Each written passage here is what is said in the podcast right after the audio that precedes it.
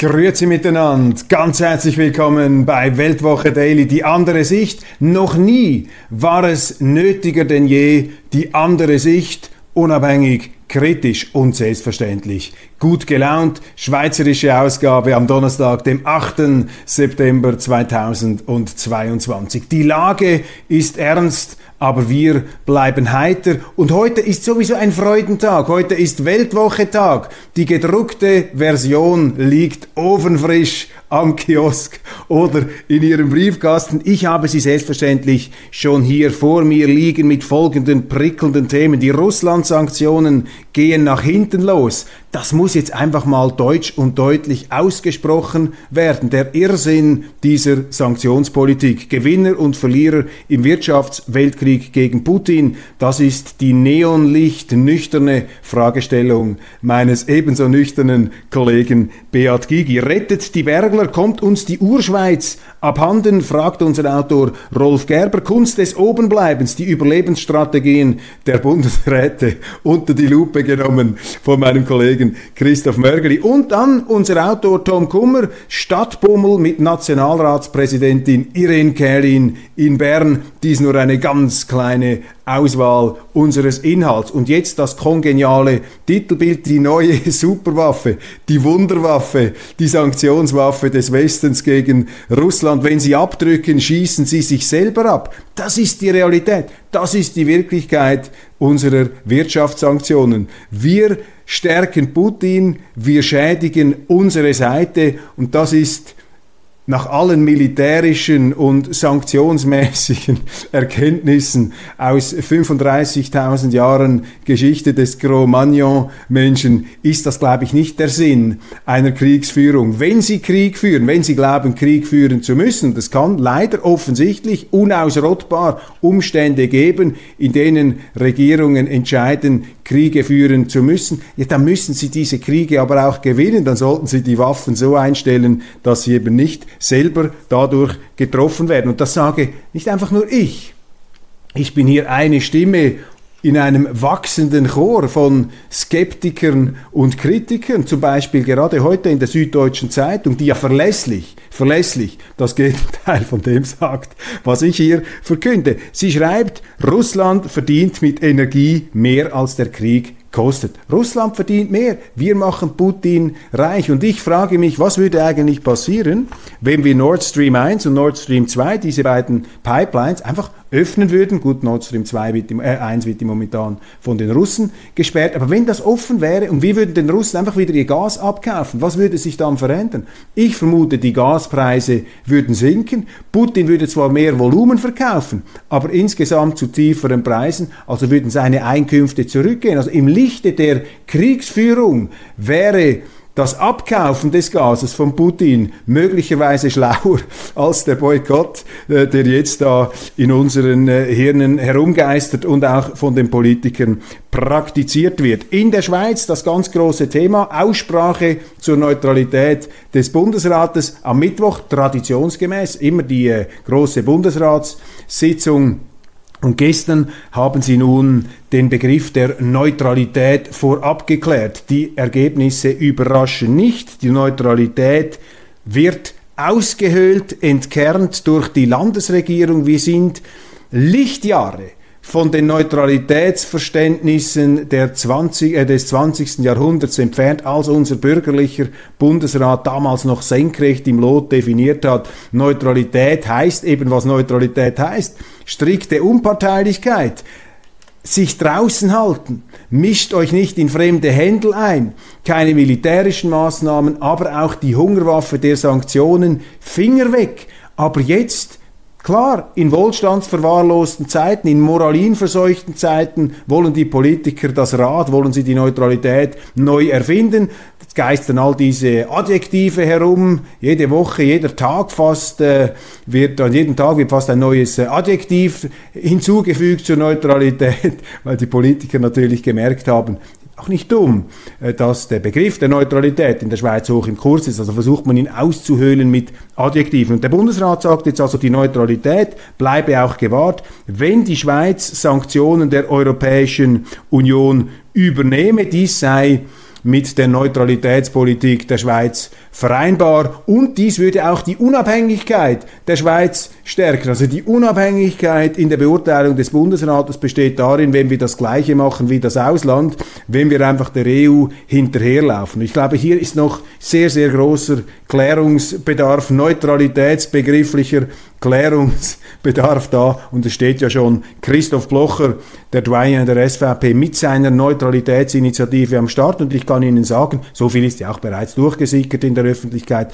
dass diese Initiative sich direkt gegen diese Aufweichungen der Neutralität ausspricht und dass Blocher eine Rückkehr zur umfassenden, bewaffneten und immerwährenden Neutralität fordert. Allerdings auf der Grundlage des UNO-Beitritts der Schweiz, wie ich informiert bin, ist gemäß Initiative das in Ordnung, wenn die Schweiz Sanktionen übernimmt, die die UNO ausgesprochen hat. Dann äh, ist das im Rahmen dieser Initiative in Ordnung, aber insgesamt eine viel strengere Beurteilung als diese windelweichen Neutralitätsverdrehungen, die jetzt äh, im Tagestakt uns fast schon um die Ohren geschlagen werden. Viel zu reden gibt die Rettung des äh, Staatskonzerns Axpo, der früheren NOK, durch die ähm, schweizerische Regierung, durch den Bundesrat äh, zu reden. Das ist ganz groß hier in den Schlagzeilen. Das beschäftigt natürlich die Medien und es sickert auch immer mehr ähm, durch. Man erfährt Details, wie es genau gelaufen ist. Und äh, wenn wir hier das Gesamtbild, so wie wir es heute sehen, pauschal zusammenfassen müssen mit aller Vorsicht äh, und aller äh, Rücksicht auf äh, noch möglicherweise nicht bekannte Facetten, dann kommt Folgendes heraus. Erstens, dieser Fall steht für ein doch erhebliches Versagen der Politik und auch der Konzernleitung. Was ist die Aufgabe der Politik, meine Damen und Herren, im Strombereich? Unser Bundesrat, unsere Kantone, die Eigentümer dieses Stromkonzerns, des größten, des größten der Schweiz, haben den Auftrag, eine sichere und wirtschaftliche Strom- und Energieversorgung der Schweiz zu gewährleisten. Das ist ihr Auftrag. Und in diesem Auftrag haben sie versagt. Ein Grund für dieses oder der wichtigste Grund für dieses Versagen besteht darin, dass unsere Regierungen eine Energiestrategie angeleiert haben, die Energiestrategie 2015, Ausstieg aus der bewährten Kernenergie, Aufbruch in die Unsolidität, in den Flatterstrom der sogenannten neuen Erneuerbaren, Solar- und Wind. Das funktioniert nicht. Gleichzeitig wollte man der Schweiz Stromsparübungen von 43 Prozent verordnen bis 2035, bei gleichzeitig massiver Zuwanderung und Elektrifizierung des ganzen Privatverkehrs sowie auch Einführung von Wärmepumpen. Heute stellt sich heraus, All die, die dem Bundesrat gefolgt sind und ihre Ölheizungen herausgerissen haben, das sind die Dummen. Man muss die Ölheizung loben, das sind die, die es gut gemacht haben, die können nämlich heute ihre Heizungen zu nach wie vor ähm, einigermaßen vernünftigen Preisen bezahlen. Also die Politik hat ganz klar versagt hier in ihrem Auftrag, ähm, der sehr wichtig ist, die Schweiz mit bezahlbarem Strom sicher zu, äh, sicher zu versorgen. Und äh, das Sinnbild dieses Scheiterns war vielleicht auch der Auftritt von Simonetta Sommaruga, der Bundesministerin der Bundesrätin und Energieministerin an der entsprechenden Pressekonferenz, wo sie sogar noch den Namen der Unternehmen verwechselt hat. Sie hat gesagt, nicht Axpo, sondern Alpig sei jetzt vom Staat gerettet worden. Sie hat also hier äh, temporär die Übersicht verloren. Und das ist für mich ein Sinnbild der Überforderung unserer Regierung und entsprechend auch dieser, exakt dieser Ministerin bei der Gewährleistung und Sicherstellung ihres Auftrags. Aber auch die Konzernleitung von Axpo hat versagt wie ich lese, und da wird einem fast schwindlig, ist die Axpo in 30 Ländern auf den Strombörsen aktiv. Also die spekulieren, dass sich die Balken biegen. Und offensichtlich haben sie die Übersicht verloren bei ihren Spekulationen, denn wie wir lesen, sei am letzten Freitag zur kompletten Überraschung der Konzernführung, sei da der Strompreis explodiert. Und die stellten plötzlich fest, dass sie äh, gar kein Geld mehr hätten, gar keine Liquidität, um hier die entsprechenden Forderungen abzusichern. Also der Spekulant, der spekuliert ohne die Risiken im Griff zu haben, ist ein himmeltrauriger Spekulant, ist ein Spekulant der traurigen Gestalt. Und der Vergleich, den äh, Konzernchef Brandt in den Medien gebracht hat, er hat gesagt, ja, das sei zwar alles bedauerlich, aber im Grunde habe man als Axpo alles richtig gemacht, man wirtschafte hervorragend, das sei wie wenn man in einem Haus wohnt, alles läuft wunderbar und plötzlich explodiert von einem Tag auf den anderen die Heizung. Das ist natürlich ein schiefes Bild, denn diese Strompreise sind nicht von einem Tag auf den anderen explodiert. Um im Bild von äh, Brand zu bleiben, die Heizung hat langsam angefangen zu glühen und dann ist die Frage, was machst du? Aber als Konzernchef, als Unternehmensführer musst du die Risiken im Griff haben. Und ich frage mich, hat die AXPO ein Risikomanagement? Haben die Eigentümer der AXPO, die Kantone, haben die eigentlich ein Risikomanagement? Die Kantone haben sich ja ganz diskret jetzt hier vom Acker gemacht und das noch so dankbar dem Bund zugeschoben. Die organisierte Verantwortungslosigkeit im Zentralbereich, im Zentral-Nuki-Bereich der Energieversorgung. Also hier machen alle eine schlechte Falle. Ich habe das gestern noch etwas nachsichtiger kommentiert, weil die Fakten mir in diesem Ausmaß noch nicht bekannt waren. Aber wenn man schaut, was da alles zum Vorschein kommt, da muss man leider ein sehr ähm, ja, düsteres, ein fast schon niederschmetterndes Fazit ziehen. Und da hilft es natürlich auch nicht weiter, wenn die Medien dem Axpo-Konzern und der über alles geliebten Bundesrätin Simonetta Sommaruga Hilfe leistend ähm, herbeieilen. Ähm, zum Beispiel die CH-Medien, die schreiben, der Angriffskrieg Russlands gegen die Ukraine wühlt die Schweiz auf. Der erste Satz, also Putin ist schuld, dass jetzt unsere Stromkonzerne falsch und schlecht gemanagt werden. Das zweite Thema, das mich wirklich, Entschuldigung, das dritte Thema, das mich wirklich ähm, beschäftigt und auch aufwühlt, sind die Meldungen über die steigende Kriminalität in der Schweiz und auch die Art und Weise der Kriminalität, der Gewaltkriminalität in der Schweiz.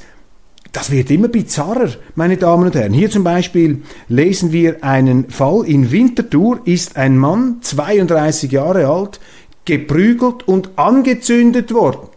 Also Brandanschläge auf Personen, so etwas habe ich bis jetzt nur im Kontext Lagos gehört. Ich habe äh, mal eine große Reportage gelesen über Lagos, die große Stadt in Nigeria, die Hauptstadt von Nigeria. Dort könne es vorkommen, dass bei Bandenaktionen ähm, Menschen gefesselt werden mit Kabelbindern und dass man ihnen dann brennende Autopneus um den Hals legt. Jetzt also in Winterthur bewegen wir uns in Richtung Lagos. Wir löschten das brennende Opfer mit Wasser.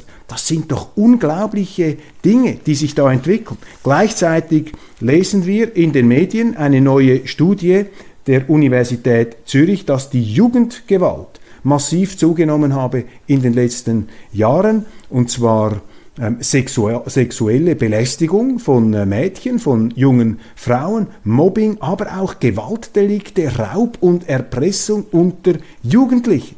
Und wissen Sie, was in all diesen Berichterstattungen wortreich beschwiegen und überhaupt nicht in der Ursachenforschung erwähnt wird, das ist die Zuwanderung. Und ich sage Ihnen einfach, das ist meine Diagnose. Ich lebe jetzt auch schon 57 Jahre in der Schweiz. Ich habe auch in Quartieren gelebt, die gewaltmäßig und kriminalitätsmäßig ziemlich exponiert waren. Und es ist einfach offensichtlich, dass wir in der Schweiz ein Problem importierter Gewaltkriminalität haben. Das ist die Folge einer laschen Zuwanderungspolitik und das ist die Verantwortung der Linken und der mit den Linken verbündeten bürgerlichen Politikern, die in den letzten 20, 30 Jahren nichts anderes getan haben, als Politiker, Mahner und Warner zu verleumden, die gesagt haben, passt auf, diese Migrationsthematik, das ist Sprengstoff, das kommt nicht gut heraus. Ihr könnt nicht einfach aus Kulturen die keine Ahnung haben, wie man hier lebt, beliebig viele Leute ins Land lassen und jeder, der das kritisiert, ist ein Rassist, ist ein Nazi. So hat man mutwillig von diesen Mainstream-Parteien und den Mainstream-Medien eine echte, eine kontroverse, eine sachorientierte Diskussion über das Migrationsthema verhindert. Und das ist jetzt die Quittung und die Medien möchten darüber natürlich nicht sprechen, weil die Medien sind eben Komplizen bei dieser Problemverdrängung, bei dieser Problemverschweigung und bei dieser Verleumdungs, bei dieser konzertierten Verleumdungskampagne gegen alle, die darauf hingewiesen haben. Und lassen Sie mich hier etwas ganz Deutliches, deutlich sagen. Wer die falsche Migrationspolitik der Behörden kritisiert, ist weder ein Ausländerhasser, ein Fremdenfeind oder ein Rassist, ganz im Gegenteil. Die Leute, die diesen Missbrauch, die diese Unsitten in der Politik kritisieren, das sind die Leute, die eine Migrationspolitik unter eben rechtmäßigen Umständen ermöglichen wollen. Denn wenn sie das einfach laufen lassen, dann wird in der Bevölkerung ein derartiges Widerstandspotenzial entstehen, dass die Leute irgendwann mal sagen, jetzt reicht's. Und dann kommen Politiker ans Ruder, die daraus Kapital schlagen. Es ist also ein Akt staatsbürgerlicher Verantwortung in der Politik. Auf dieses hochbrenzlige, brisante Migrationsthema auf die Fehlentwicklungen und die Fehler der Politik hinzuweisen. Und das sehen Sie in jedem Zugsabteil, dass der Mensch beliebige Migration nicht toleriert. Wir haben dieses Beispiel auch schon gebracht. Gehen Sie mal in ein Zugsabteil hinein, wo eine Person sitzt und fragen Sie, ist hier noch ein Platz frei? Sie werden nicht mit offenen Armen begrüßt werden. Man wird sie etwas misstrauisch beäugen und man wird sie dann knurrend, knurrend äh, absitzen lassen. Und wenn dann der Nächste kommt, werden sie bei sich genau die gleichen Affekte und Gefühle entdecken. Noch eine andere Meldung. Das ist jetzt Alltag in der Schweiz. In Lieferwagen eingepfercht, die Nidwaldner Polizei befreit 23 Migranten aus einem Transporter, 23 Männer aus Afghanistan, Indien, Syrien und Bangladesch ausgeharrt auf nur 5 Quadratmeter. Der Fahrer, ein Gambier, in Österreich wohnen, alles abgestritten. Nein, nein, ich bin kein illegaler Schlepper. Wissen Sie, das ist die Schlepperindustrie, das ist eine Industrie. Und hier müssen die Behörden diese Industrie zerschlagen. Und eine Industrie kannst du zerschlagen, wenn du dieser Industrie die Kunden wegnimmst. Und wie nimmst du einer Industrie die Kunden weg? Indem du die Leute, die illegal in die Schweiz kommen, aufs konsequenteste wieder rauswirfst. Sie können doch nicht einfach in ein Land illegal eindringen. Sie können auch nicht illegal irgendwie in ein Haus einbrechen und dann noch erwarten, dass Sie Sozialleistungen dafür bekommen. Das aber machen wir in der Migrationspolitik. Und wissen Sie, ich sage Ihnen das als Verfechter einer Multikulti-Schweiz. Die Schweiz ist sowieso Multikulti seit über 700 Jahren. Hier wird die Schweiz kaputt gemacht mit dieser zügellosen Migrationspolitik und mit diesem Gutmenschengehabe, mit dieser Überheblichkeit und mit dieser moralisierenden Verleumdungstaktik. Milliarden Zwangsgebühren für linke SRF-Propaganda die Verurteilung von Arena-Moderator Sandro Brotz durch die unabhängige Beschwerdeinstanz zeigt, das Schweizer Radio und Fernsehen ist notorisch linkslastig, schreibt die Schweizerische Volkspartei SVP. Das wird sich nur ändern, wenn die Redaktionen ausgewogen zusammengesetzt werden und weniger Zwangsgebühren ähm, äh, bekommen. Offensichtlich fehlt es SRF intern an kritischer Diskussion und Kontrolle. Wir haben in der Schweiz, wir haben in Deutschland, auch in anderen Ländern, äh, Frankreich, äh, Großbritannien, eine sehr lebhafte Debatte über den öffentlich-rechtlichen Rundfunk und das ist sehr gut. Und mein Wunsch geht eigentlich dahin, dass die Gewaltigen des öffentlich-rechtlichen Rundfunks, diese krisensicher fremdfinanzierten Manager, dass die die Signale sehen und die, ähm, die Alarm die Alarmsirenen auch nicht überhören. Denn wenn sie das tun, dann wird der öffentlich-rechtliche Rundfunk massiv zurückgebunden. Ich bin ein Romantiker des öffentlich-rechtlichen Rundfunks. Ich verdanke einen Teil meiner Ausbildung und meiner Education sentimentale ungezählten Stunden vor dem Fernseher des öffentlich-rechtlichen Rundfunks. Vielleicht bin ich da etwas emotional einseitig aufgestellt, nicht ganz unabhängig. Ich würde mir wünschen, dass diese SRF-Journalisten, dass sie das merken und dass sie die Chance packen, die sie haben, nämlich ein wirklich breites forumsartiges ähm, äh, Medienunternehmen zu sein, eine Plattform für die faszinierende Vielfalt der Schweiz und nicht für dieses ähm, Sackmesserartige, für dieses neidische, schmallippige, inquisitorisch einseitige linke Gehabe, für diese linke Meinungsinquisition, die sich eben auch bei den schweizerischen öffentlich-rechtlichen längst eingenistet und ausgebreitet hat, diese Vogue Culture, diese Gutmenschenkultur, Kultur. Noch vor 30, 40 Jahren in meiner Kindheit, ich weiß, ich klinge jetzt schon wie ein sehr alter Mann, war das anders. Da hatten wir mehr Vielfalt im schweizerischen Fernsehen. Nun, das verändert sich immer, das passt sich an.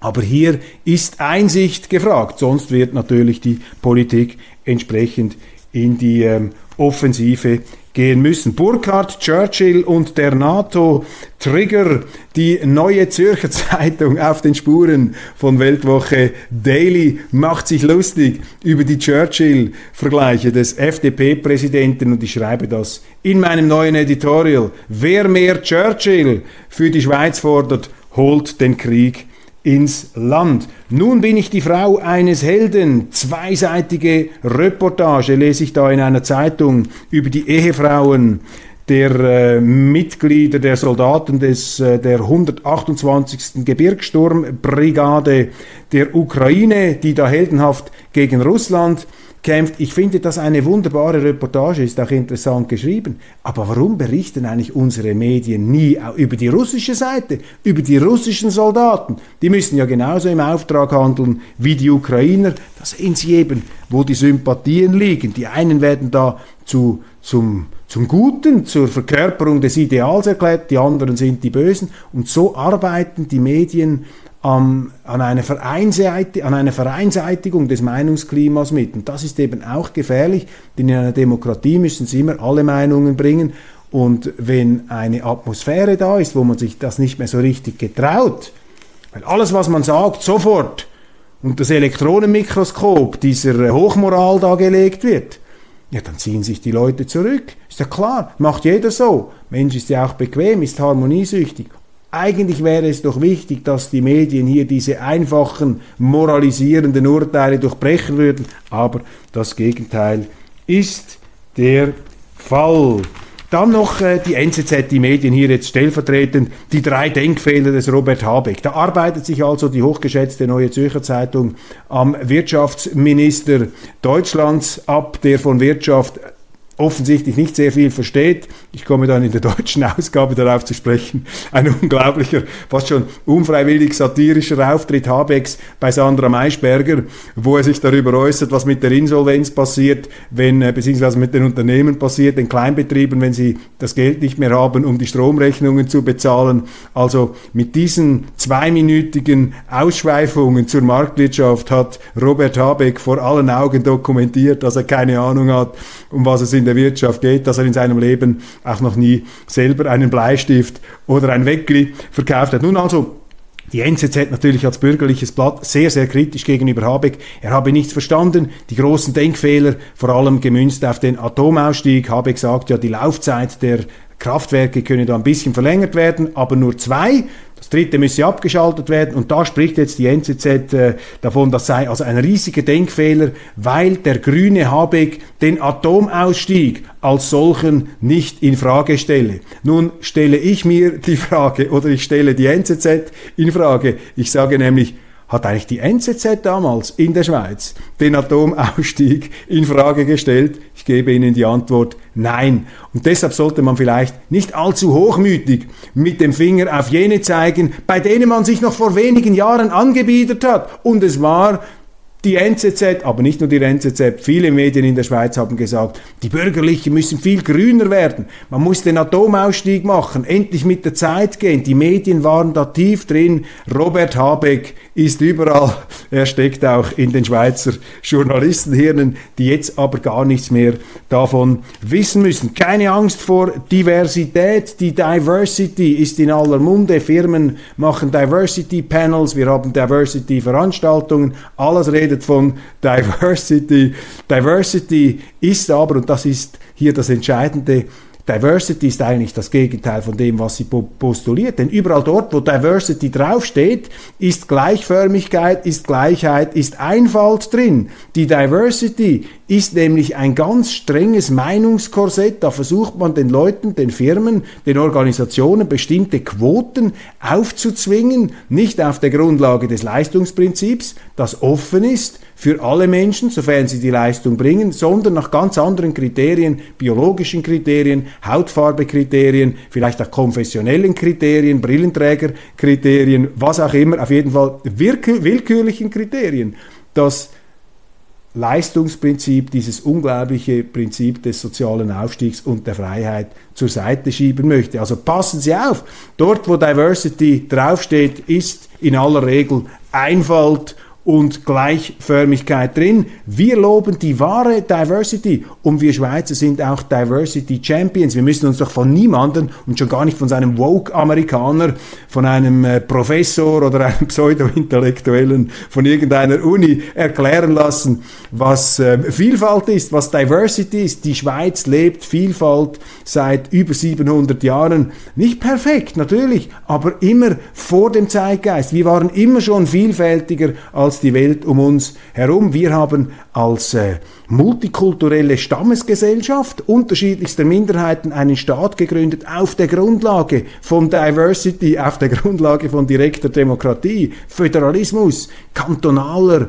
ja, Diversity, kantonaler Vielfalt und natürlich die Neutralität, die auch auf dem Diversity-Gedanken aufgebaut ist, auf dem richtig verstandenen Diversity-Gedanken, denn Neutralität heißt, dass man die Welt nicht einfach in Gut und Böse aufteilt, dass es andere Länder, andere Sitten gibt und dass die Zurückhaltung, die Bescheidenheit für den Schweizer Staat die nobelste Tugend ist. Meine Damen und Herren, das war's von Weltwoche Daily Schweiz für heute. Ich freue mich, wenn Sie auch die deutsche Sendung anschauen. Gibt auch sehr, sehr viele spannende Themen und morgen Freitag sehen wir uns dann wieder. Abonnieren Sie unbedingt den YouTube-Kanal. Wir müssen diese Hunderttausender-Marke kratzen. Wir äh, tasten uns ran, wir pirschen uns an, wir sind auf dem steten Vormarsch aber es braucht da Ihre Unterstützung. Das hilft uns auch, das äh, führt zu weiterer Verbreitung, damit wir hier kritisch, unabhängig und gut gelaunt möglichst viele Menschen erreichen können. Vielen Dank.